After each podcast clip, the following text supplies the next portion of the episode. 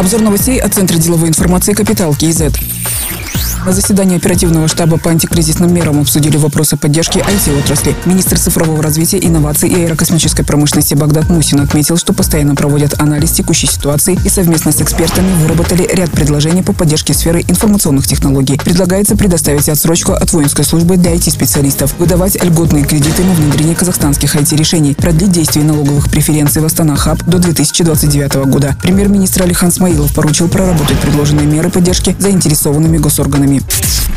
Фонд Самрукказына намерен вдвое увеличить дивиденды. Управляющий директор по стратегии и управлению активами Ернат Бердыгулов сказал, что ранее дивиденды составляли около 88 миллиардов тенге. В этом году планируется выплата 170 миллиардов тенге. Он также рассказал о новой стратегии развития фонда Самрукказына. В ближайшие 5-8 лет фонд продолжит развивать модель стратегического управления активами. При этом будет поэтапный переход к модели инвестиционного холдинга. Фонд будет инвестировать в реальный сектор экономики и развитие инфраструктуры, софинансировать крупные инвестиционные проекты, предоставлять долгосрочные офтейк-контракты для бизнеса бизнеса. Также предполагается координировать работу с иностранными инвесторами.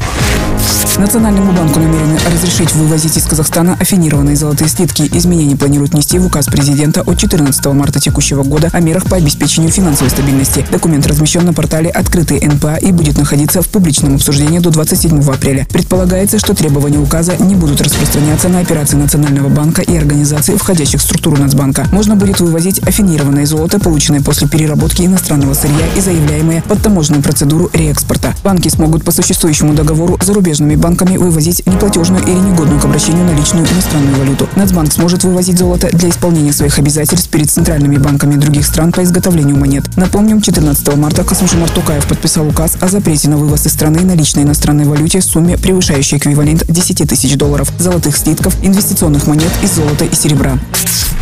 Территориальный департамент Агентства по финансовому мониторингу по Алматы проводит досудебное расследование в отношении ответственных лиц проекта парковки Алматы компании «Апаркинг». Руководители компании подозревают в хищении бюджетных средств в особо крупном размере. В Алматинском городском суде подтвердили факт задержания директора компании «Апаркинг» Мухтара Базарбаева. Постановление об его аресте на два месяца было вынесено 27 марта. Отметим, в декабре прошлого года платные парковки в Алматы перешли под полное управление компании Кайрата Буранбаева всего за 5 миллионов тенге.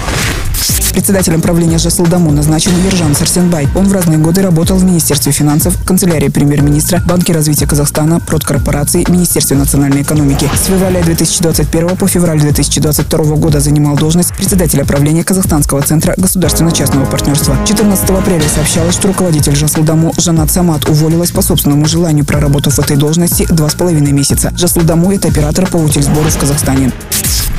Продюсер кино и телевидения Нурлан Коенбаев назначен креативным директором телерадиокомплекса президента Казахстана. Ранее Нурлан Коенбаев являлся генеральным продюсером национального телеканала «Казахстан». Принимал участие в организации популярных проектов на республиканских телеканалах. Советником генерального директора телерадиокомплекса президента стал Алпамус Шаримов. Он в разные годы был ведущим на Казах Радиосе, работал на телеканале «Казахстан». Принимал участие в организации казахстанских и международных телепроектов. Другие новости об экономике, финансах и бизнес-истории казахстанцев читайте на Капитал Киезет.